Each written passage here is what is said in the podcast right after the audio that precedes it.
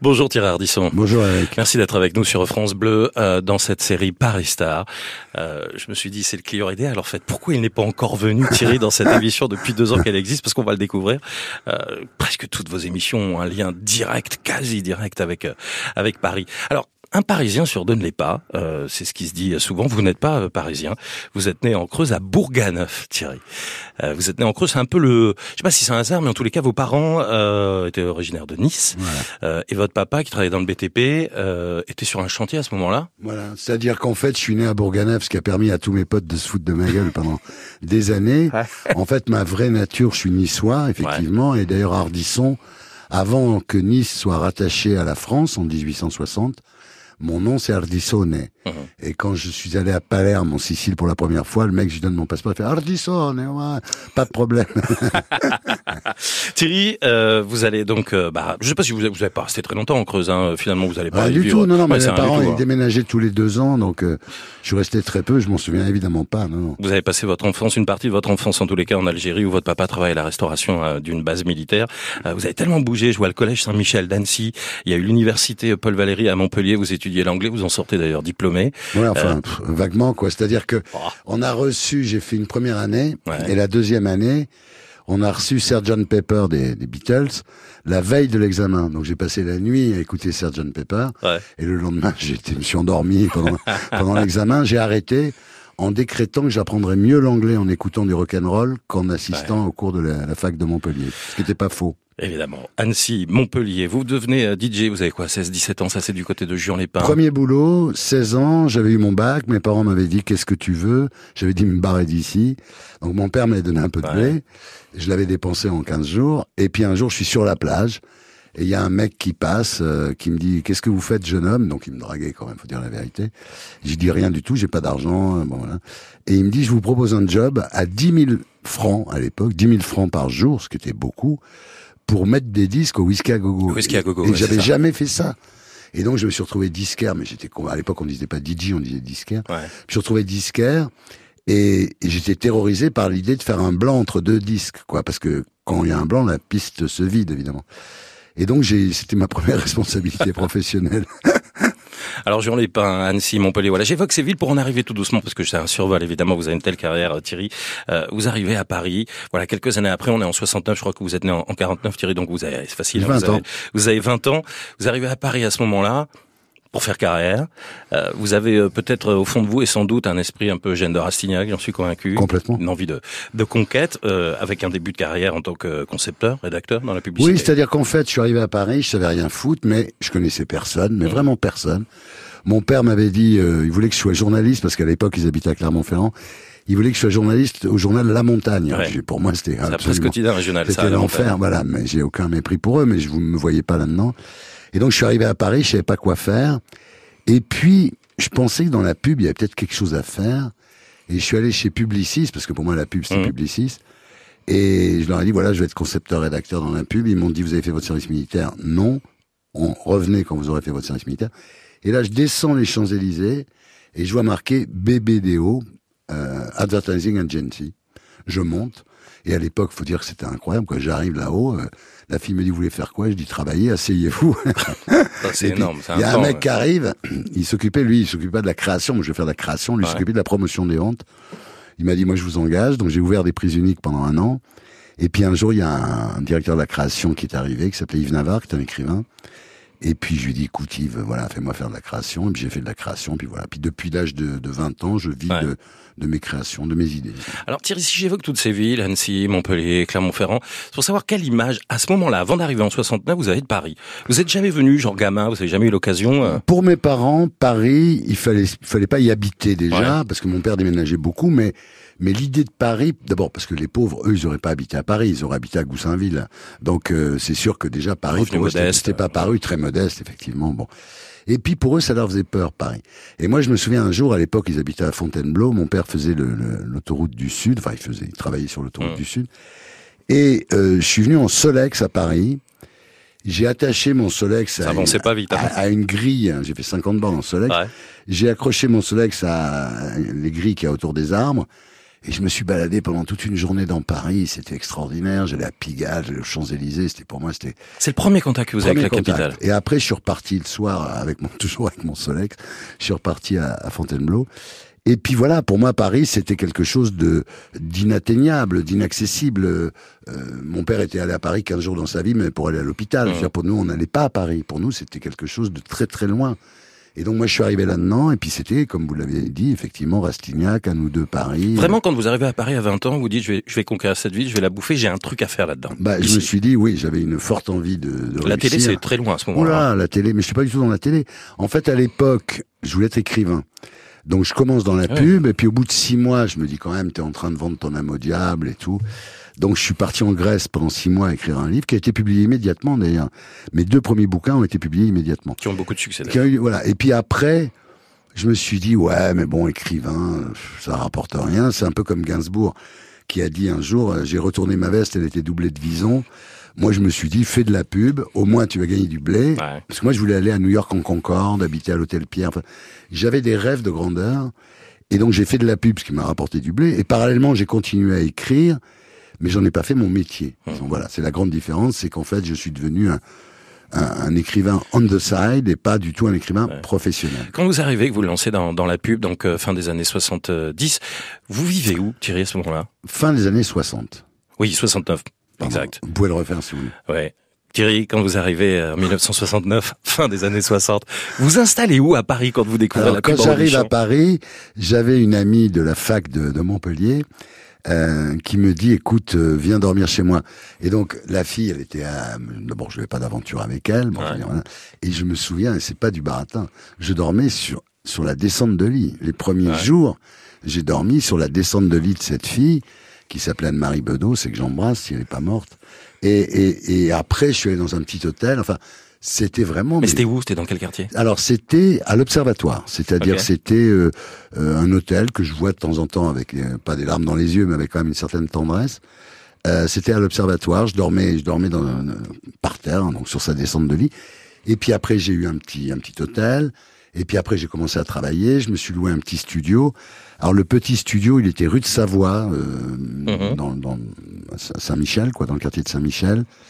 J'avais mon petit studio rue de Savoie, mais c'était minable. Pourquoi vous choisissez Saint-Michel? C'est vraiment parce que voilà, vous avez pas parce beaucoup d'argent. Parce que pour moi, Paris, c'était la rive gauche à l'époque. Ouais. J'ai vécu pas mal sur, sur la rive gauche. D'abord rue de Savoie, ensuite, euh, quand ça commençait à aller mieux, je suis allé rue du Bac. Et puis un jour, euh, au début des années 80, je suis passé rive droite. Et j'ai, en fait, Paris, c'est, pour moi, c'est la rive droite. Quoi. Je, il se trouve que je suis parti aux États-Unis entre 75, 76 pour décrocher de, de l'héroïne parce que je m'étais accroché à l'héroïne. Et je suis parti en Californie où je savais pas où en trouver, donc j'étais sûr de décrocher. Et, et, et, quand je suis revenu, alors que j'avais subi Paris jusque-là, euh, parce que moi je suis du sud, donc la pluie, le mauvais mmh. temps, les gens, euh, bon, etc. Et là, je vois un coucher de soleil sur les verrières du Grand Palais, et je me dis, mais c'est sublime. Et j'ai commencé à voir Paris comme les touristes japonais, en fait. C'est-à-dire à ne voir que ce qui était beau. Vous avez mis du temps avant de, de Oui, au début, je, je, souffrais beaucoup de Paris ouais. au début. J'aimais pas du tout Paris, je trouvais ça triste et tout. Et là, j'ai pris, alors, après six mois en Californie, j'ai pris conscience de Paris. Je me suis dit, mais qu'est-ce que c'est bien, Et vous avez pris le temps de visiter, d'aller d'un quartier à un autre, de, euh, faire un peu le touriste, hein, c'est ce que vous venez de dire. Complètement, complètement. J'ai habité euh, d'abord entre la rue de Savoie et la rue du Bac. J'avais habité rue de la Montagne Sainte-Geneviève, ouais. donc je connaissais bien tous ces quartiers, la Contrescarpe, tout ça. Et puis là, d'un coup, j'ai envie d'habiter quand je reviens, donc après l'Hérault, là en 76-77, c'est l'époque du Palace, c'est l'époque des bains douches. Et je me j'ai voulu habiter rive droite, j'ai voulu fermer cette page parce que moi j'ai toujours tourné les pages, j'ai une grande facilité pour tourner les pages. J'ai fermé cette page et je me suis installé euh, rue du Faubourg Saint-Honoré. Parce que vous quittez un peu la bohème. Ouais, voilà. Là, j'ai commencé. Bon, mon agence de pub marchait bien. J'avais ouais. un peu d'argent. Parce qu'entre temps, j'avais monté une agence. J'avais un peu d'argent et donc j'ai j'ai décidé d'habiter rue du Faubourg euh, Saint-Honoré. Et là, je commençais à aller au Bristol. J'étais un des premiers, en fait, à, à inviter des gens à 6 heures du soir pour parler affaires dans des bars d'hôtel dans les bars de palace. Mais vous ah. avez toujours aimé les palaces, ah, les belles lumières, les beaux tout décors. À fait, tout à fait. Je pense. D'ailleurs, si on veut raconter ma vie simplement, j'ai passé 20 ans au Bristol, rue du Faubourg Saint-Honoré. -hmm. Ensuite, je suis habité rue de Rivoli, et là, je suis en train de passer 20 ans euh, rue de Rivoli, je suis au Meurice, à l'hôtel Meurice, Ouais.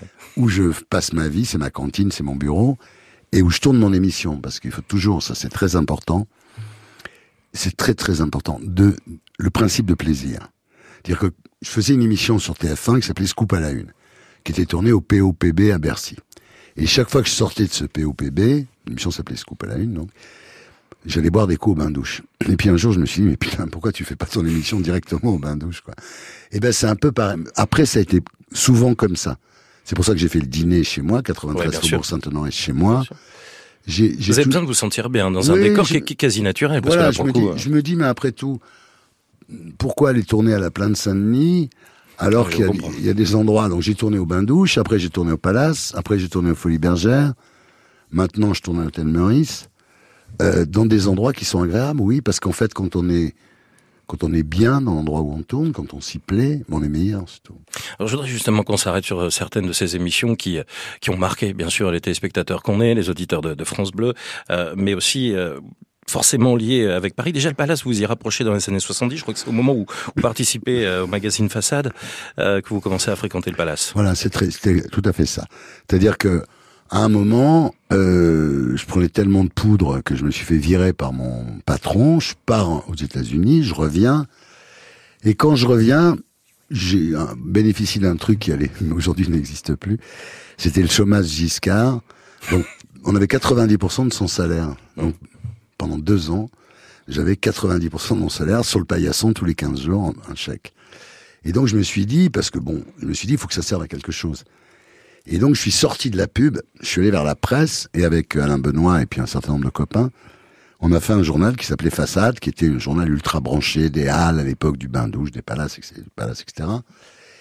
Et là, ça m'a ouvert l'esprit vers d'autres choses, et ça se terminera à la télévision, mais c'est, vraiment grâce au, au chômage Giscard que j'ai pu faire tout ça, en fait. Alors, on parle de Façade, vous allez prendre la direction de l'écho des savanes que vous allez rappeler l'hebdo des savanes, Ouais, d'ailleurs. mais euh, ça s'est soir-là. ça s'est très mal passé parce qu'en fait euh, Daniel Philippaki qui Ouais. était un grand grand patron de presse, euh, les gens l'ont oublié aujourd'hui, mais il m'avait m'aimait beaucoup et donc il m'avait proposé d'être directeur adjoint des rédactions d'Hachette Philippaki.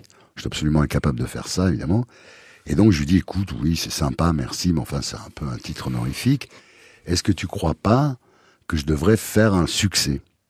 Et à ce moment-là il a trans on a transformé ensemble l'écho des savanes en hebdo des savanes. Mhm. Sauf que moi, j'étais absolument mais ingérable. Quand quand j'y pense maintenant, c'est la fameuse couverture avec. euh, on avait une série de photos de, de je crois que c'est Stéphanie de Monaco euh, euh, qui, qui qui qui avait avec son fils et on avait marqué le titre. C'était qu'est-ce qu'il suce bien. Il y avait Monaco, Monacu, Monafrique. Enfin, c'était bon. Au bout de dix numéros, Daniel Philippaki, qui encore une fois m'aimait beaucoup, m'appelle, me dit écoute, non, t'es en train de foutre en l'air ce que j'ai mis euh, dix ans à construire. Il a sorti de son tiroir un chèque. Je lui dis, mais attends, je mérite pas un chèque. Tu me dis, si, si, prends-le. J'ai pris le chèque. Mais voilà, il avait raison parce que quelques années plus tard, quand j'ai conçu le magazine Entrevue, Interview d'abord. interview puis entrevue, Puis je suis retourné le voir. Et je lui ai dit, écoute, voilà, est-ce que tu veux t'associer avec moi? 50-50, il m'a dit non, 60-40. Et on a fait entrevue qui était un succès colossal. On- à une époque, on vendait 500 000 exemplaires par mois. Bien sûr. Mais c'était trop pourri pour que je continue parce que ça m'aurait niqué ma carrière à la télévision. Je reviens donc euh, sur ces émissions, vous en avez parlé, Bain de minuit. Euh, vous allez le présenter depuis les bains douches. Voilà.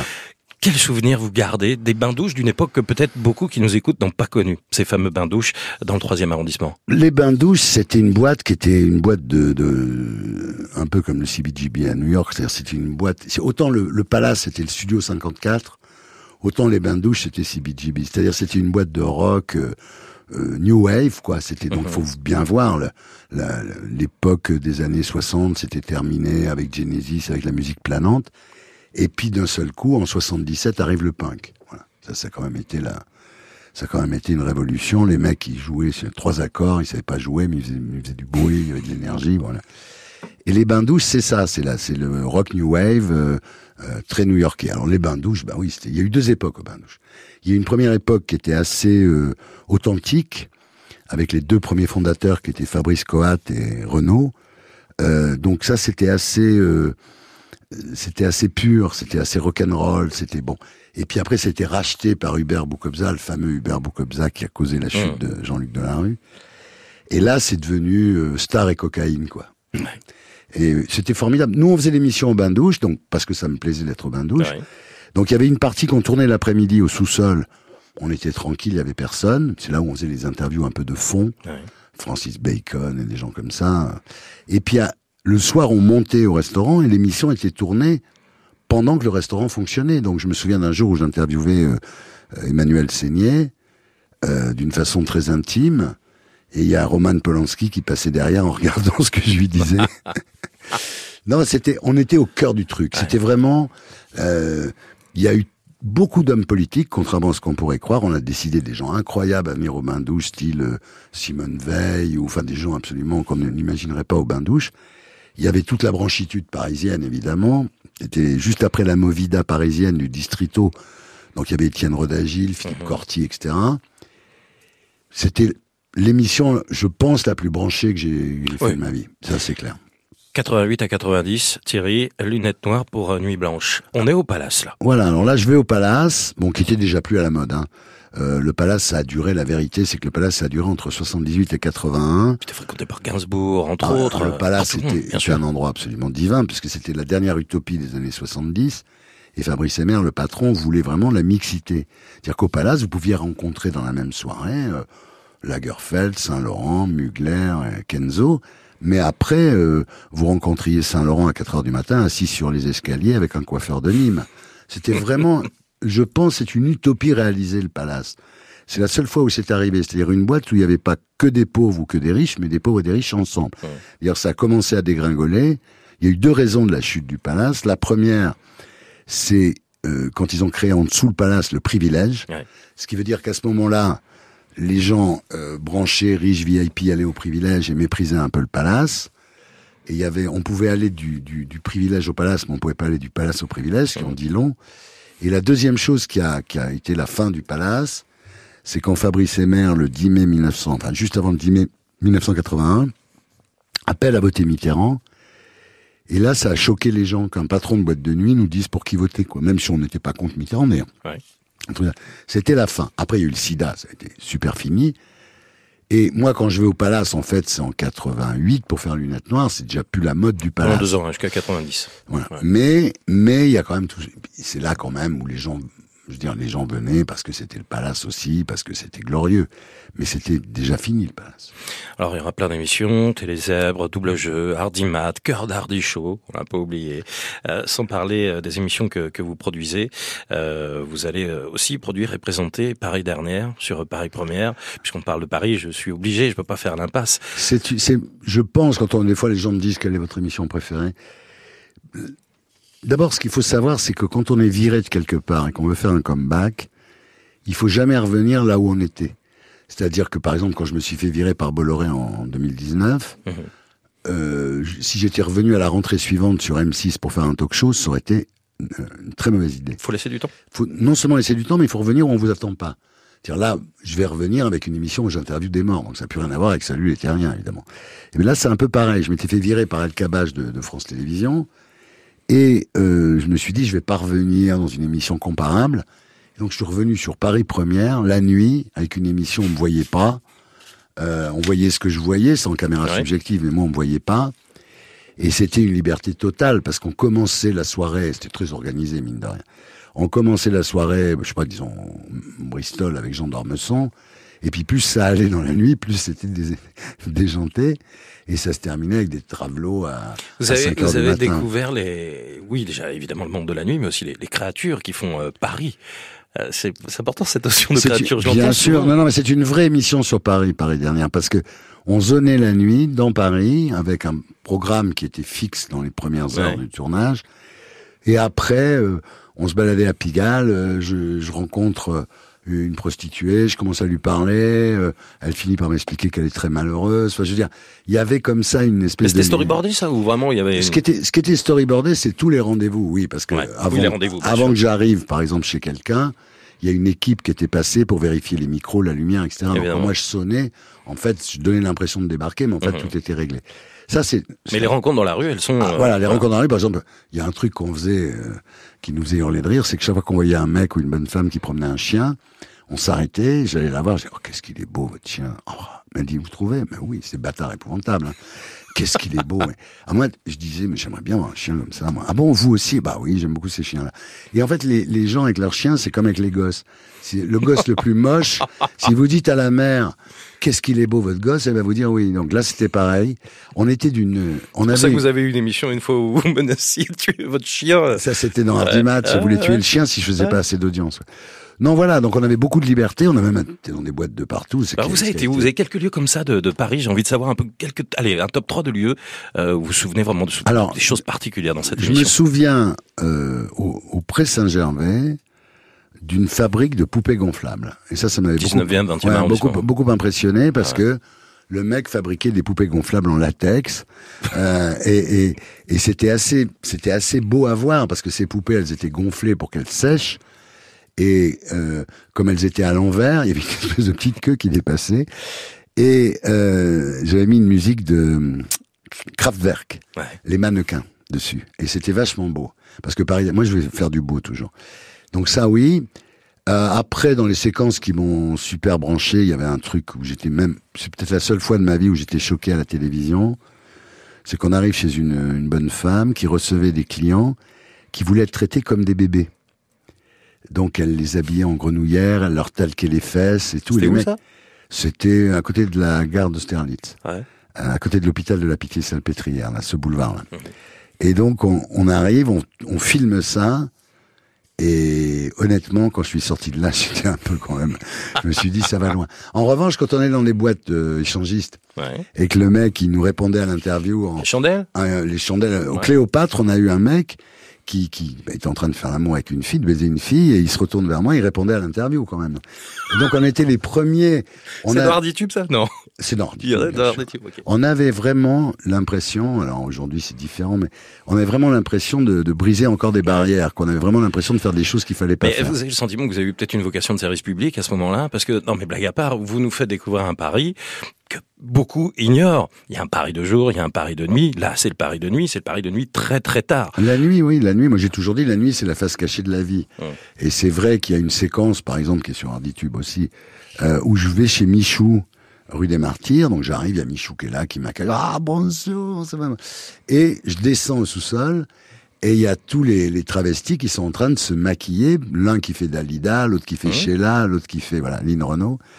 Et je discute, et moi j'ai pas de problème. C'est-à-dire que je, euh, je, je méprise personne, euh, je respecte les gens, et je, voilà, le, le rapport que j'ai avec eux, c'est c'est tout à fait copain, quoi. C'est vraiment sympa. Et c'est une des meilleures séquences, ça. Voilà. Donc on traînait partout, dans les endroits les plus improbables. Mm. Des lieux très inside, très euh, Ouais. secrets. Vous savez, Nikos fait 50 minutes inside. C'est presque de la rigolade. Ouais. Qu'est-ce Non, non, nous c'était vraiment inside. C'est-à-dire que on allait chez des gens aussi, on allait chez Pierre et Gilles, par exemple. Vous êtes le, premier à avoir fait ça, à avoir été. J'ai fait ça pendant un an. Bah J'ai ouais. fait ça pendant un an. Après euh, le- la dernière émission de cette année-là, j'ai fait un dîner chez moi et la chaîne m'a viré, ce qui est quand même incroyable, en disant euh, oui oui mais mais on ne paye pas pour rester chez toi. Et puis quelques années après, j'ai fait 93 Faubourg Ben oui. Saint-Honoré sur la même chaîne mais avec un autre directeur Ouais. et qui a très très bien marché. Mais c'est vrai qu'on en a, je l'ai fait pendant un an et après c'est Frédéric Tadei qui m'a succédé, qui l'a fait pendant 9 ans et qui l'a fait très très bien. Frédéric l'a vraiment de Moulin aussi. ah oui, c'était déjà moins bien ça. Ouais. Ouais. Non, non, le mieux c'était Tadei. Il a vraiment très bien fait. Ça, c'est donc une, une émission évidemment culte qui se rapproche euh, de Paris. Alors j'enchaîne puisque vous venez d'en parler de, de 93, euh, 93 Faubourg Saint-Honoré. Quelle plus belle idée on pourrait trouver que de recevoir des amis, peut-être pas toujours d'ailleurs, en tous les cas de recevoir euh, des personnalités du monde médiatique chez soi, à deux pas de votre chambre qu'on voyait, dans votre cuisine, euh, à la maison. Je crois que ce qui a fait le succès de l'émission, c'est que c'était vraiment chez moi.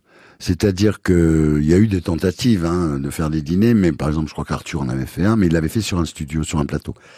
Moi, c'était vraiment chez moi. Donc, quand les, moi, j'ai vécu pendant quatre ans avec des spots au plafond, avec des Ouais. fils par terre, parce qu'ils n'allaient pas repluguer l'appartement toutes Bien les sûr. semaines. Donc, quand ils arrivaient, ils avaient trois prises à brancher, ça tournait. Et donc, euh, j'ai vécu comme ça, dans cette espèce de studio-appartement. Et c'était vrai, les gens arrivaient, ils disaient, mais c'est vraiment chez toi? Je dis, bah oui, c'est vraiment chez moi. Et ça, ça les mettait en confiance, même si les caméras étaient apparentes. Ils, ils- ils- au, bout, On les oublie. au bout de trois verres de rouge, de toute façon, parce qu'on Ouais. avait, ce qu'on avait qui était très bien, c'est les plus grands chefs qui venaient. On avait Fréchon, on avait Piège. Piège, on avait Mmh. tous ces gens-là qui venaient nous faire la bouffe. Donc on tournait ça, Et c'est comme tout le monde en parle, c'est-à-dire que vous réunissez vraiment des gens qui pourraient au départ ne pas se rencontrer, qui n'auraient peut-être pas forcément des choses à se dire, et au final, comme vous dites, avec un ou deux verres, avec modération, pas bah, tout de suite il se passe quelque voilà, chose. c'est-à-dire que il n'y a pas besoin de ça, que ça, il n'y a pas besoin de ça. Non, non, hein. c'est pas tellement. C'est-à-dire que euh, les gens, moi, j'ai une phrase qui m'a toujours euh, servi de modèle. C'est une phrase, on disait dans les années 30, on disait une pute, un archevêque. Euh, et moi, c'était un peu une pute, un archevêque. C'est-à-dire que je, je, mélangeais les gens. C'est pour ça que mon talk show est vraiment, enfin, quand on parle de mes talk shows, surtout tout le monde en parle évidemment, est vraiment un talk show généraliste. C'est-à-dire que je recevais tout type de gens, même les plus infréquentables, euh, les gonzesses les plus jolies, mmh. euh, les écrivains les plus doués. Et ce qui faisait le charme de l'émission, c'était le mélange justement. C'est-à-dire quand les gens voyaient arriver euh, Michel Houellebecq, ils se disaient pas ça va me faire chier parce qu'ils savaient qu'au bout de 20 minutes, on allait avoir une bimbo avec des gros seins ou un comique comme Tim Seat ou. Mais j'ai regardé plein d'images sur RDTube. On voit avec Zemmour, tiens d'ailleurs, qui était venu à un moment donné, il y a une émission où il y a tous les gens de la télé. Il y a Tadei, justement, je crois qu'il y a Foucault, il y a Drucker, il y a euh, Maïtena qui est là. Enfin, et, et on, on, les entend parler de télé et, et, se balancer des pics avec beaucoup de, de gentillesse, alors qu'ils sont tous euh, dans, le, dans les audiences. Il y en a un qui est sur TF1, un autre qui est sur Canal. Euh, on pourrait plus, plus faire ça aujourd'hui. Qui accepterait? Il y a beaucoup de choses qu'on pourrait plus faire aujourd'hui, d'où l'intérêt d'Arditube. Je pense que si Arditube a fait en un an 55 millions de vues, mmh. c'est pas juste pour ma pomme. C'est qu'aujourd'hui les gens sont frustrés euh, parce que les émissions de télé elles sont extrêmement formatées. Enfin les talk-shows sont mmh. extrêmement formatés. En plus il y a plus, pas jouer les vieux schnocks, mais il y a plus de stars. C'est-à-dire moi des gens comme Gainsbourg aujourd'hui je sais pas où ils sont quoi. C'est-à-dire je veux bien. C'est peut-être celui que vous avez interviewé le plus d'ailleurs. Oui, mais je veux, je veux bien interviewer M. Pokora, mais je veux dire par là euh, c'est pas pareil quoi. C'est-à-dire qu'il y avait vraiment des stars vivantes les Américains venaient. Quand on regarde Arditube, il y a une flopée d'Américains. On se dit, mais comment c'est possible, quoi? Il y a une émission où il y avait Brad Pitt, Matt Damon, Don Cheadle, Angelina Jolie et, Colin Farrell. Dans la même émission. Dans la même émission, qui n'a pas plus marché que les autres d'ailleurs. Mais ce que je veux dire, c'est que aujourd'hui, les Américains viennent plus, ou quand ils viennent, ils font des press junkets dans leur hôtel. Donc c'est vrai qu'on a eu beaucoup de chance. C'était, c'était l'âge d'or du talk show. Aujourd'hui, il y a toujours des talk shows mais il y a moins de stars, les stars font moins de télé, et quand les stars viennent à la télé, elles ont peur des réseaux sociaux. Donc, ce qui fait que le discours est moins mmh. intéressant. Je reviens sur Paris. Comment réagissait l'entourage euh, au Faubourg Saint-Honoré.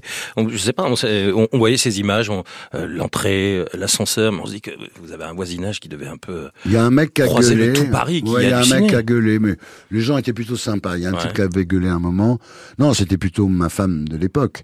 C'est-à-dire que je me souviendrai toujours un, un lundi, puisqu'on tournait le lundi soir, un lundi, euh, les, les techniciens étaient en train d'installer la lumière, les caméras et tout.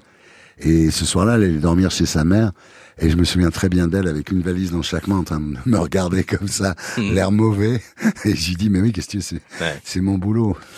Vous avez parlé tout à l'heure de la rive droite et la rive gauche. Voilà, rive droite, rive gauche, ça aussi, c'est un rendez-vous qui a marqué. Je le, le raccroche évidemment à, Paris. oui, parce que c'est une émission qui est très parisienne, très intelligentsia. Vous je, je voudrais dire, vous n'êtes pas inquiété au moment où vous vous êtes dit, tiens, je fais une émission un peu parisien parisianiste. Euh, Est-ce que ça va plaire à tout le monde? Oui, parce que les gens de province, dont j'ai fait partie pendant, pendant 20 ans, on est toujours désireux de savoir ce qui se passe à Paris. C'est-à-dire qu'en fait, une des raisons du succès de Paris dernière, c'est que le, mec était dentiste à Périgueux, il savait ce qui se passait à Paris dans le milieu un peu branché, etc. Donc mhm. c'est aussi ça, ça fonctionne comme ça.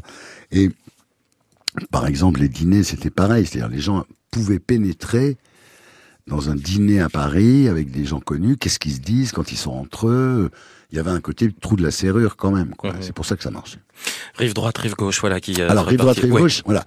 En fait, un jour, euh, c'est pas une idée à moi, rive droite, rive gauche, c'est un mec qui m'appelle, qui me dit est-ce que tu veux faire J'étais au chômage. Est-ce que tu veux faire une émission culturelle sur Paris Première? Bon, je dis, moi je dis tout le temps oui parce que je pense que j'ai bien fait de dire oui parce qu'en fait les émissions de Paris Première restent parmi mes meilleures émissions. Et donc j'ai dit oui, je t'ai payé une misère parce que j'étais pas producteur, j'étais voilà, j'étais salarié de cette émission. Et les gens ont commencé à dire, mais comment il file une émission culturelle à Ardisson? Mais qu'est-ce que c'est que cette histoire, etc. Et je me souviens que, je sais plus qui, il y avait une, il y avait une, Laura Adler. Laura Adler avait dit publiquement, pourquoi on donne une émission culturelle à Ardisson, pourquoi pas à moi? Je trouvais ça extraordinaire. et donc voilà. Et au premier numéro, je reçois Marc Lambron euh, pour un livre qui s'appelait Vichy, je m'en souviens très bien. Et là, les gens, moi j'avais écrit des bouquins. J'avais fréquenté le milieu littéraire, ce que les gens ne savaient pas. Et je connaissais très bien le milieu littéraire. J'avais beaucoup d'amis parmi les écrivains.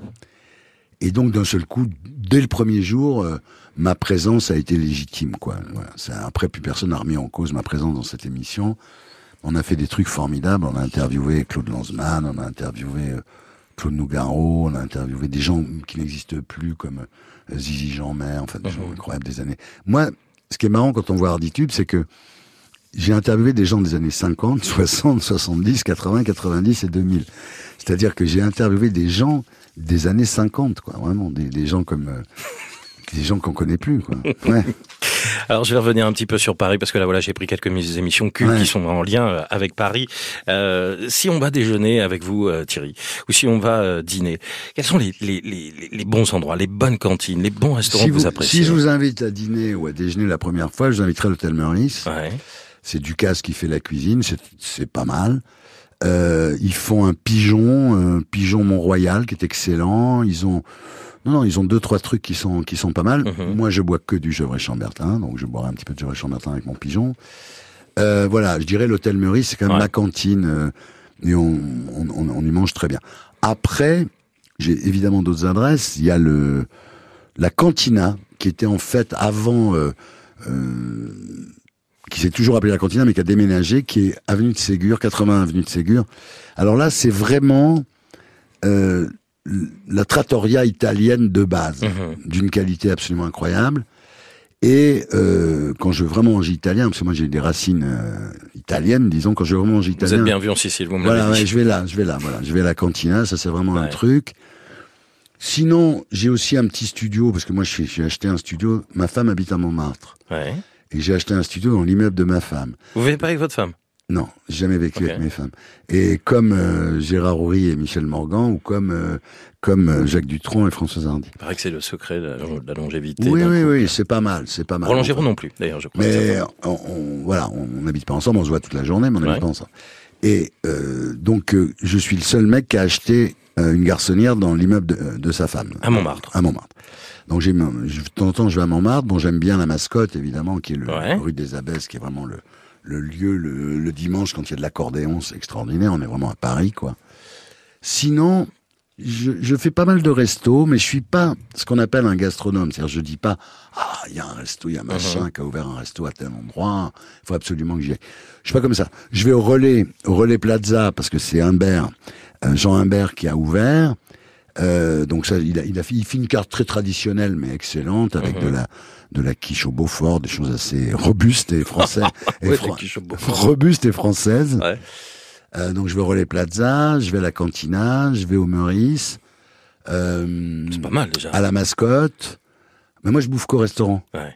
parce que j'aime pas les odeurs de cuisine. D'ailleurs, pour en revenir à, pour en revenir à, à, à 93 Faubourg Saint-Honoré, quand, quand le dîner se terminait, j'allais au Matisse. À l'époque, il y avait un bistrot Ouais. qui s'appelait le Matisse où tout le monde allait tous les soirs. C'est même pas la peine de savoir qui y avait, il suffisait d'y aller, tout le monde était là. Et donc, je partais, on finissait vers 1h du, du matin, puis jusqu'à 3h du matin, j'étais au Matisse. Et quand je revenais, il fallait que tout soit rangé.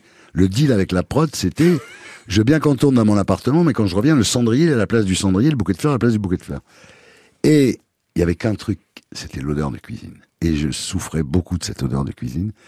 Et, et donc, je déteste faire la cuisine chez moi. J'ai Ouais. jamais la, j'ai une très, très belle cuisine. Je fais jamais la cuisine chez moi. Et donc, je vais au restaurant, euh, enfin, soit je, soit le- je bouffe chez moi des carottes râpées, Ouais. soit je vais au resto. Quoi. Donc c'est pour ça que je suis très. Il y a un endroit que j'aime beaucoup, c'est l'hôtel Coste. Que Bien sûr. je vais beaucoup à ce restaurant de l'hôtel Coste. Qui est très fréquenté par Guillaume Durand, qui est un des journalistes qui vous considère comme le meilleur intervieweur. Ah il ben, l'a dit. Ah bah dis non, c'est gentil de la part de. De ces 30 dernières années, il a même dit. Bon bah écoutez, il faudra bien que j'ai fait quelque chose dans ma vie. Ah, vous avez fait Arditube. Pour laisser Ouais. Arditube, si vous avez fait déjà pas mal de choses. C'est-à-dire que quand on voit Arditube, c'est un métier très éphémère, effectivement, parce que personne va aller regarder un Champs-Élysées de 1983. Mm. Donc, c'est un métier où tout ce que vous faites s'évapore immédiatement. Et l'intérêt d'Arditube, c'est que ça donne un sens à ma vie. C'est-à-dire que je me dis, c'est vrai que les interviews, elles sont bossées, elles sont écrites. Ah, vous elles savez sont- tout. Elles sont écrites. Faites vos fiches vous-même. Voilà, tout est, c'est béton, c'est- ça a une valeur Ah, Vous en avez, je sais pas combien, Ouais, 45 j'avais 100 ans. 150 fiches pour faire. Par invité. Non. Non. non. mais 150 fiches pour faire tout le monde en parle. Ok. Mais heureusement, parce qu'on était tellement pété à la fin de l'émission, je me raccrochais à mes, je me tenais à mes fiches. J'ai fait l'émission euh, dans le public, ça duré 7 heures. ah ouais, ça durait longtemps, mais oui, Ouais. mais j'étais un des premiers à monter mes interviews. Et oui, c'est du cinéma, vous l'avez toujours dit. Pour vous, quand, quand les gens, quand les gens disaient mais, mais c'est un escroc, euh, ils montent les interviews, etc. Et puis après, tout le monde a monté ses interviews. Aujourd'hui, mmh, toutes, les émissions, toutes les émissions sont montées, sauf Ruquier qui l'a inventé. On est en direct, mais la plupart du temps, c'est monté, bien sûr. Alors euh, Thierry, on a parlé un petit peu de, de, de restaurants. Je voudrais qu'on parle un peu des quartiers. Vous avez évoqué euh, Montmartre.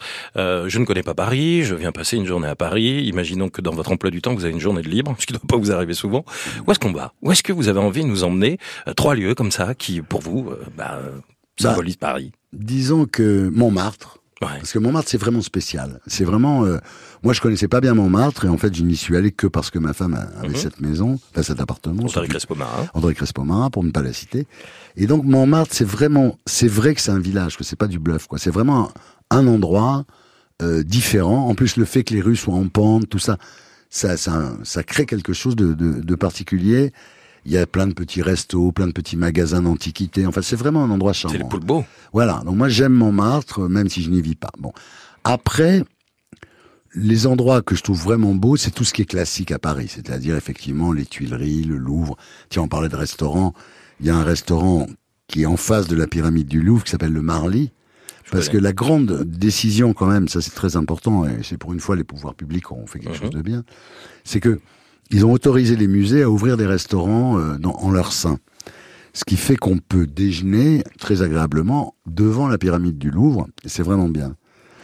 Donc voilà, donc je dirais le Louvre, les Tuileries, toute cette, moi j'aime beaucoup ça, le, Paris classique, disons le, je trouve le Grand Palais, le Petit Palais, enfin toute la, tout ce qui va du Louvre à l'Arc de Triomphe, disons, c'est assez, même si les Champs Élysées ont un peu baissé en ce moment. Bon, après, il y a Saint-Germain, oui, le café de Flore. J'amènerai euh, la personne mhm. qui est à Paris pour une journée, je l'amènerai manger un Welsh Rarebit euh, ah. au, café de Flore. Mais euh, voilà, oui, parce qu'il faut y aller, quoi. Votre Paris romantique, il est où? Il est dans les grands hôtels. J'ai toujours été. Ah, ah ouais, moi, je suis capable d'aller un soir de dire à, Audrey Crespo-Marin, de lui dire, écoute, ce soir, on va dormir au Meurice, on va dormir au Ritz, on va dormir je, suis fasciné par les grands hôtels. J'ai toujours, toute ma vie, en fait, l'argent que j'ai gagné, j'en ai beaucoup investi dans les voyages. Parce que j'avais envie de, voilà, moi je suis d'une d'origine assez modeste, évidemment. Quand on allait à Saint-Raphaël, pour nous, c'était le bout du monde. Et donc, euh, j'ai eu envie de, voir le monde, quoi. Et de voir le monde euh, dans, mes, dans les premières années en, en deux chevaux, mais ensuite euh, en Concorde. Mais du coup, il n'y aurait pas un pont, un endroit, un quai de Seine Ce serait les hôtels pour vous le Paris romantique, vraiment. Oui, oui, bah non. Euh, oui, enfin le quai de Seine. je suis allé au Cheval. Je dis ça parce qu'on dit toujours de Rome, Paris, c'est Continuons sur les restaurants. Euh, je suis allé, ils ont le, nouvel hôtel qui a été ouvert dans la Samaritaine. Oui. Le Cheval Blanc. là. Oui. Voilà. Ils ont deux restaurants extraordinaires. Un restaurant italien qui s'appelle l'Angosteria et un restaurant français qui s'appelle le Tout Paris. Voilà, ma femme m'a invité une nuit dans cet hôtel. Je ça, a dû, ça a dû lui coûter deux mois de salaire. oh, on paye pas TF1. non, non, si, si, on paye, nous. Mais euh, j'ai l'impression parce que vous connaissez Paris à travers les restaurants, finalement, et la cuisine. J'ai reçu Guillaume de Tonquédec la, la semaine dernière. Il connaissait, pourtant, il est, il est, il est né ici, hein, un parisien. Il connaissait Paris qu'à travers les théâtres. C'est-à-dire qu'il se repérait, il disait, ah, voilà, théâtre de Paris. Alors oui, je me souviens. Ah, c'est marrant, ça, ouais. Donc, alors, il se souvenait qu'il y avait le troquet qui est en face, il se souvenait même du nom de la personne qui tient le troquet, mais vous lui dites où est la place de Clichy, il met un petit moment pour... Moi, je vais euh, vous dire, pourquoi je connais Paris, c'est parce que j'ai pas le permis. Donc, euh, je prends des taxis depuis 50 ans, euh, même plus. Donc, je suis obligé de connaître Paris. Je, je me suis intéressé beaucoup voilà, traîner, euh, traverser Paris en taxi, vous êtes obligé de connaître les rues pour pas vous faire, déjà pour pas vous faire escroquer par le chauffeur. Mais Thierry, euh, vous êtes un homme de culture, vous êtes un homme passionné. J'imagine aussi que l'histoire de Paris, c'est quelque chose qui vous a plu. Vous l'avez sans doute ah étudié ben, à plusieurs reprises dans des interviews. Vous, les croyez pas, si, vous croyez pas si bien dire, c'est-à-dire que. Vous avez parlé de la monarchie dans un livre. Voilà, j'ai fait un livre sur la monarchie qui est qui est pas du tout. Alors il faut dire une chose comme ça, les gens le sauront, c'est que pour beaucoup de gens, monarchie égale extrême droite. Mais ça, c'est à cause de Charles Maurras. En fait, on peut être monarchiste de gauche, monarchiste du centre, monarchiste de droite. en Angleterre, par exemple, tous les gens ne sont pas d'extrême droite. Il y a six monarchies en Europe, c'est pas que des pays d'extrême droite. Donc, il faut arrêter avec ça. Bon. Moi, je suis monarchiste parce que je pense que c'est le meilleur système de, gouvernement.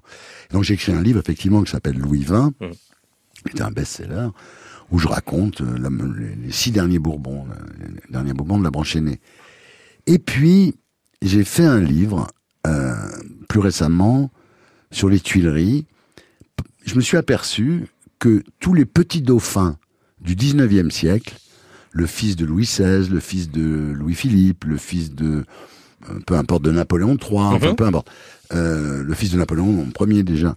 Tous ces petits dauphins avaient été élevés dans le même petit potager aux Tuileries, donc près du pavillon de Marsan, et aucun n'avait régné. Et j'ai trouvé ça extraordinaire de, de voir que finalement, ils avaient été élevés comme des demi-dieux, et la plupart ont fini euh, n'importe comment. Bon. Et en travaillant là-dessus, j'ai évidemment parlé dans ce livre du palais des Tuileries qui n'existe plus. C'est-à-dire, je pense qu'à Paris, il n'y a pas grand monde qui sait que la, la perspective était fermée, là où il y a le tunnel aujourd'hui. oui, ouais. Au-dessus du tunnel, il y avait un palais qui fermait la, la- la perspective.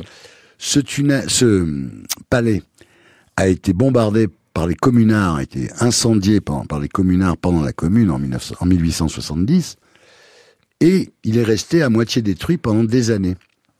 Et un jour, il y a un mec qui a dit bon, écoutez, on va pas le reconstruire, on va le détruire. Donc ils ont vendu les pierres euh, à, l'encan et ils l'ont jamais reconstruit. Ça coûterait 300 millions d'euros de le reconstruire à l'identique. Mais je pense que le mec qui ferait ça, il prendrait du blé parce qu'il le ferait visiter pendant des siècles. Ouais.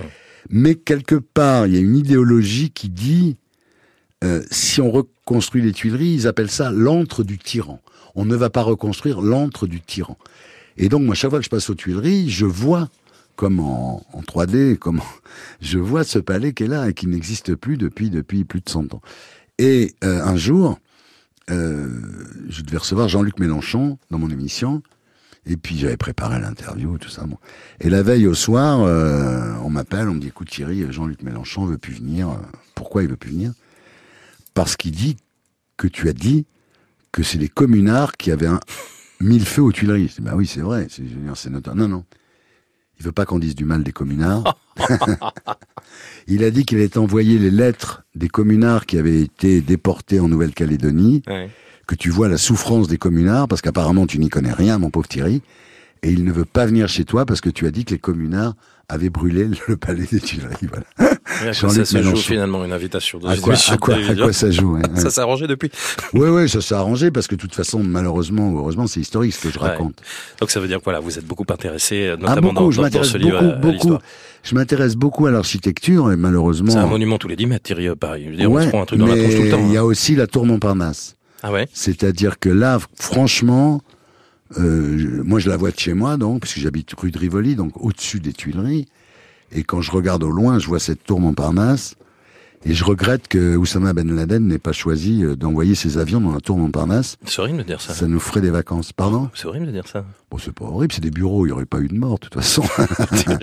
vous aimez pas la tour au Parnasse, vous la trouvez moche. Ah, je trouve que c'est une horreur. Non, mais vous savez, dans les années, ce qu'il faut savoir, c'est que dans les années 70, Paris a été victime de crimes euh, architecturaux.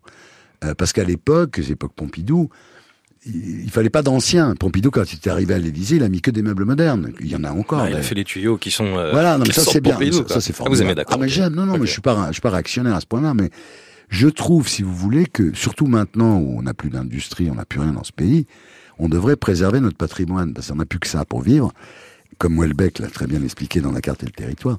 Et donc, ce que je veux dire, c'est que cette tour Montparnasse, oui, c'est une verrue. Et là, où- il faut savoir à quoi on a échappé. Là où il y a le musée d'Orsay, qui est l'ancienne gare d'Orsay. Pompidou voulait faire un Hilton. Vous imaginez aujourd'hui, imaginez Paris aujourd'hui avec à la place de la gare d'Orsay un Hilton, c'est un quadrilatère euh, de verre et d'acier, quoi.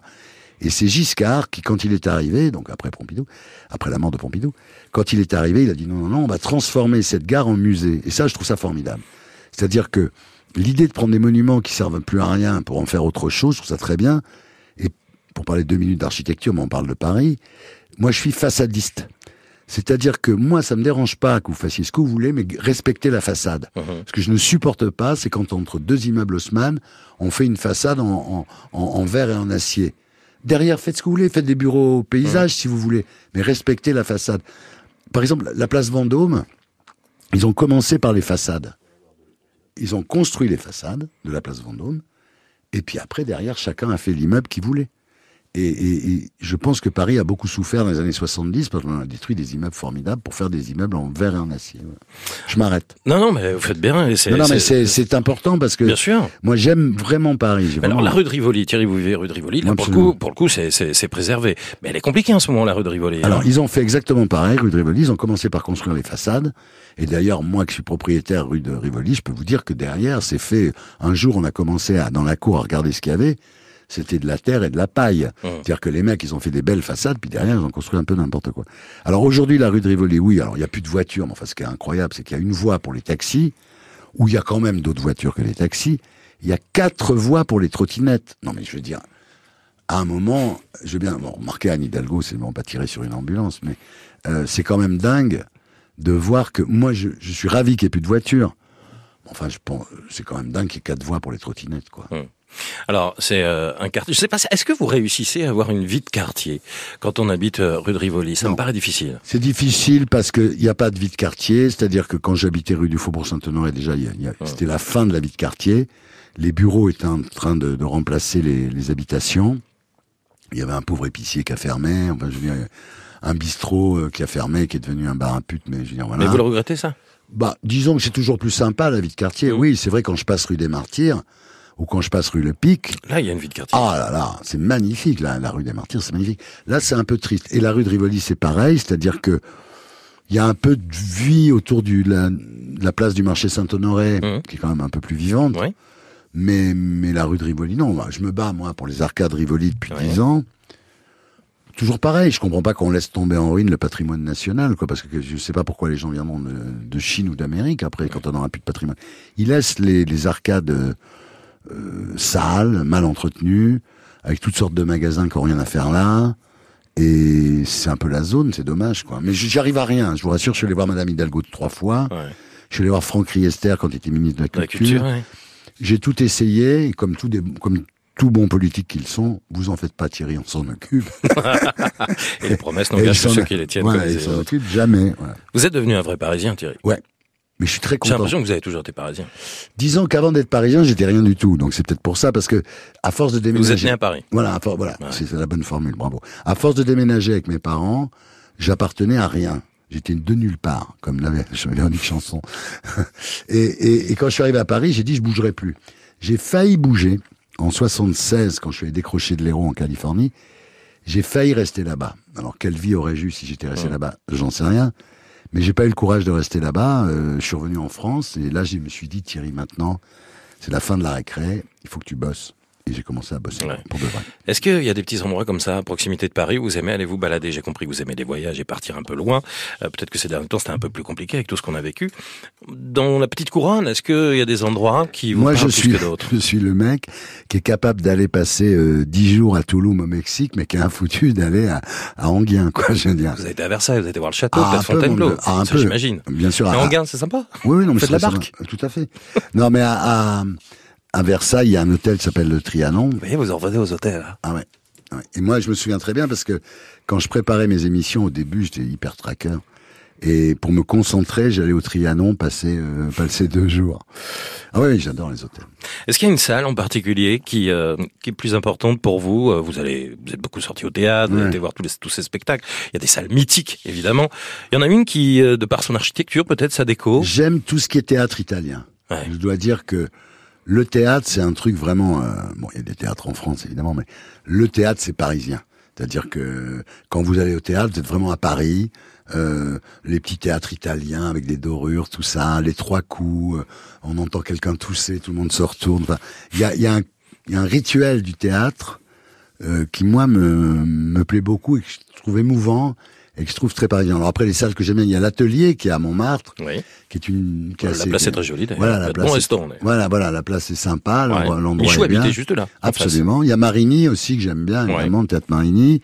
Mais disons d'une façon générale, c'est les théâtres italiens avec des dorures, avec des trucs. Ça, je trouve que c'est très particulier. Ouais. Paris a été beaucoup chanté. Il y a une chanson comme ça, Thierry, qui vous vient, qui pour vous symbolise Paris. Je vais vous dire un truc horrible. C'est Enrico Macias. Ah, c'est bien, ça veut lui faire plaisir. Toi, Paris, tu m'as pris dans tes bras. Ben, très belle. C'est ce qui m'est arrivé.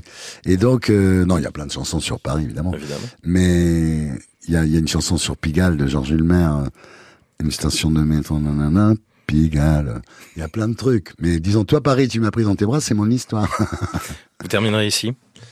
Vous quitterez, enfin, on en a un peu on parlé. en a mais... toujours. Moi, quand j'étais plus jeune, je disais tout le temps, ouais, quand j'aurais du pognon. Euh, bah, hein. c'est un peu comme Coluche qui disait, moi, quand j'avais du, quand j'irais du pognon, j'irais habiter. Il avait acheté une maison en Guadeloupe. En Guadeloupe, ouais. Puis il est allé, il s'est fait chier comme un rat, il est revenu. et, et moi, ça, je me dis, voilà, pendant des années, j'ai dit, quand je serai vieux, j'irai habiter en Grèce, puis dans la Grèce, j'irai, puis aujourd'hui, s'il fallait que j'aille habiter en Grèce, ça me gaverait, quoi. Enfin, j'y vais de temps en temps, je vais à Mykonos, euh, ou dans d'autres- d'autres îles grecques, mais j'ai pas vraiment, euh, non, je crois que je vais rester à Paris. Ce que j'aimerais faire, puisque vous parlez de, de ce que j'aimerais, la façon dont j'aimerais vivre, en fait, j'aimerais passer, euh, trois mois à Paris euh, au printemps, ensuite partir deux mois au soleil, ensuite revenir à Paris pour la rentrée, aller à New York pour Noël. Oui, je veux dire, Pourquoi en- vous le faites pas? C'est compliqué. parce que non, je le fais pas parce que d'abord, ma femme est beaucoup plus jeune que moi, elle a sa carrière à faire, et je veux Mhm. pas être nuisible pour sa carrière. Et puis c'est marrant, j'ai toujours des trucs qui me là avec cette émission là, Hôtel du Temps là, mais je partirai pour rien au monde tant que j'aurai. Je dis pas que je vais en faire 50, mais je vais en faire quand même au moins une dizaine quoi. Mhm. Alors on va s'en dire un mot, mais quand vous quittez Paris, Paris vous manque? Vous allez, vous avez été six mois en Grèce. Je pars pas. Non, mais six mois en Grèce, c'était quand j'avais 20 ans. Ça c'était il y a longtemps. Non, je pars. Non, Vous quand je pars- 15 jours en Voilà, vacances. mais ça me manque pas du tout. Non, Non, ça me manque pas. Mais euh, je suis très attaché à Paris et à Paris dans ce que ça a de aussi de sale, aussi de pas beau, aussi de. Je veux dire, c'est pas juste Paris. Bon, au départ, c'était le Paris des touristes japonais, le Paris des cartes postales. Mais maintenant, c'est j'aime les rides de Paris comme on peut aimer les rides d'une femme. c'est bien dit. hein. Voilà, ouais, c'est pas mal. c'est du tiré Ardisson. C'est en plus, je viens de le sortir. on va le ga- on va le garder. Euh, Paris a évidemment évolué. Euh, Vous avez vécu un Paris que moi personnellement j'ai pas connu. Euh, Est-ce que vous êtes, euh, vous allez me faire le réac et me dire c'était mieux avant Paris ou au contraire vous aimez le Non, ce que, que, ce que je, non, ce que je, ce que je ne supporte pas, c'est qu'on, c'est qu'on détruise des endroits pour faire des trucs Ouais, modernes. de Vraiment. c'est ce ça. il y avait, il y avait un endroit, euh, il y avait une, une petite boîte de nuit, euh, qui était euh, passage des Italiens, là où il y avait le monde avant, euh, sur le boulevard des Italiens, donc. Et il y avait un petit truc euh, qui s'appelait le Royal Lieu, qui était un endroit très typique, très, très kitsch, très, ils l'ont détruit pour faire la cantine des assurances AXA. Non mais vous voyez ce que je veux dire, quoi. Il y avait un Mais truc. le bus Balladium euh, était démonté, enfin euh, Ouais. vient de fermer. Euh, là cette semaine, euh, je crois que c'est pour faire un hôtel. Hein, euh, Voilà. Il y a il y a quand même, il y a des trucs. Je pense qu'on devrait plus protéger notre patrimoine parce que il y avait une petite boîte où j'ai fait lunettes parce qu'à un moment on était au Palace et puis il y a un mec qui est mort d'overdose donc on était obligé de partir du Palace parce que le Palace a été fermé par Mhm. décision administrative et on s'est réfugié pour la fin de la saison dans une petite boîte qui était rue de Liège qui s'appelait le Sherazade qui était une petite boîte russe euh, formidable. Et puis un jour il y a un mec qui est arrivé qui a tout, qui a tout détruit. Ouais. Et ça, je pense que, ouais, ça, ça me fait de la de peine. mémoire, ça, c'est, non, mais ça vraiment, je vais vous dire, ça me fait vraiment de la Ouais. peine. Voilà. Qu'on ait détruit des beaux endroits comme ça. Par exemple, il y avait le, le cinéma Gaumont euh, Ouais. au bout de la place Clichy qui était énorme. Ils ont fait un monoprix. euh, là où il y avait le cirque Bouglione, euh, ils ont fait un monoprix aussi ou un, ou un carrefour. C'est scandaleux. Je, je veux dire, je, c'est là où le- vraiment le, le- l'appât du gain euh, contre quoi contre quoi. quoi je n'ai rien d'ailleurs, mais là ça a ses limites effectivement. Thierry, euh, on va se dire un dernier mot euh, après cette balade finalement dans Paris sur euh, ce que l'on va voir de vous euh, à la télévision sur France 3. Hein. Ah, c'est sur France 2 maintenant. sur- Ah oui, c'était France 3 avant. Hein. Ouais, c'est, vous avez parfaitement raison. Ça a changé. Ça a changé, ça a évolué. Pourquoi? Bah parce que les gens qui dirigent France Télévisions ont jugé que c'était mieux de C'est mieux ça pour vous, sur- vous pensez? Ah pour moi c'est beaucoup Ouais. mieux. Ouais, oui oui. Enfin j'ai pas de mépris pour France 3 mais disons être le là c'est bien ouais, c'est Mmh. vraiment chouette. Vous m'en parlez de ce rendez-vous que tout le monde attend. Bah le rendez-vous, oui, on en parle depuis longtemps parce que d'abord ça n'a pas été. Si vous voulez, en gros, quand je me suis fait virer par par Bolloré en 2019, en, Salut en- les terriens en- et les terriens du samedi et du dimanche. Voilà, je me suis fait virer en mai 2019. Je me suis dit Thierry, pff, tu vas pas continuer. Ça fait 35 ans que tu fais des talk-shows et comme je disais tout à l'heure, il y a plus de stars. il Y a... Ça me cassait un peu les pieds en vérité. Puis les réseaux sociaux, dès que je disais un truc, il y avait 3000 Mhm. réseaux sociaux. Enfin, je- Et j'ai dit, bah, pour avoir la paix, je vais interviewer les morts. Et donc, comme Vous avez les familles derrière. la formule, c'est j'avais interviewé tout le monde, il me restait l'autre monde. Et donc je suis allé voir Delphine Ernotte, euh, la patronne de France Télévisions. Je dis bonjour madame, je, je viens pas pour la place de Ruquier, rassurez-vous. Je veux interviewer les morts.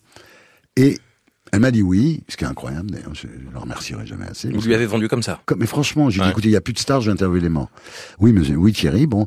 Et là, je me suis dit, comment je vais faire? Parce que, un, est-ce que c'est légal? Donc, j'ai découvert qu'il n'y Oui. avait pas de droit à l'image pour les morts, mais qu'il fallait quand même avoir l'accord des héritiers, parce que Mhm. c'est par respect pour eux. Ensuite, euh, techniquement, comment j'allais recréer le visage avec l'intelligence artificielle. Donc, j'ai commencé à faire la tournée de tous les gens. C'est quoi, c'est de la motion capture C'est un peu comme ça c'est-à-dire qu'on on, on fait ce qu'on appelle du deep learning, c'est qu'on Ouais. étudie le visage de la personne. C'est comme un ragoût. Si vous laissez tourner la bécane pendant trois jours, c'est pas bien. Si vous laissez 15 jours, c'est très très bien. Et ensuite, on met ce visage-là sur le visage du comédien qui joue. Voilà. Et puis la dernière chose, c'était, je vais pas les recevoir dans un cimetière, donc j'ai inventé l'hôtel du temps, qui, comme par hasard, est l'hôtel Meurice, comme ça. la boucle, la La boucle, boucle est bouclée. la ouais. boucle est La bouclée, boucle est voilà. Et donc voilà, mais après il a fallu le fabriquer, il a fallu, euh, euh, enfin ça a été C'est un franchement. boulot monstre. hein. Ah mais ça a été du boulot, puis surtout qu'on a inventé tout. C'est-à-dire que quand vous faites un talk show, bon ben, voilà, vous êtes là, vous êtes assis, il y a quelqu'un en face de vous, vous l'interviewez, plus ou moins bien, mais c'est comme ça. Là, il fallait tout décider. Euh, donc ça a été long. On a fait un Jean Gabin qui a, qui a beaucoup plu à la chaîne, mais ils m'ont dit, écoute Thierry, voilà, si on te diffuse ton, c'était en juillet dernier, si on te diffuse ton Jean Gabin tel quel à la entrée et que ça marche pas, on va plus jamais t'en acheter. Alors que si tu nous fais Dalida, Coluche, des gens ça. un peu plus grand public, tu, tu te mets dans une bonne position. Bon, ça, ça a été très dur, parce que c'était un peu le mythe de Sisyphe. À peine arrivé au sommet de la montagne, il faut encore monter, mais bon. Et là-. J'ai fait Dalida, qu'on a tourné la semaine dernière, qui va être diffusé en mai. Franchement, ouais, ça fait la blague, quoi. Vraiment, ça fait la blague. Ouais. Moi, quand j'ai vu Gabin la première fois, j'étais en vacances, je reçois ça à 10 heures du soir par mail.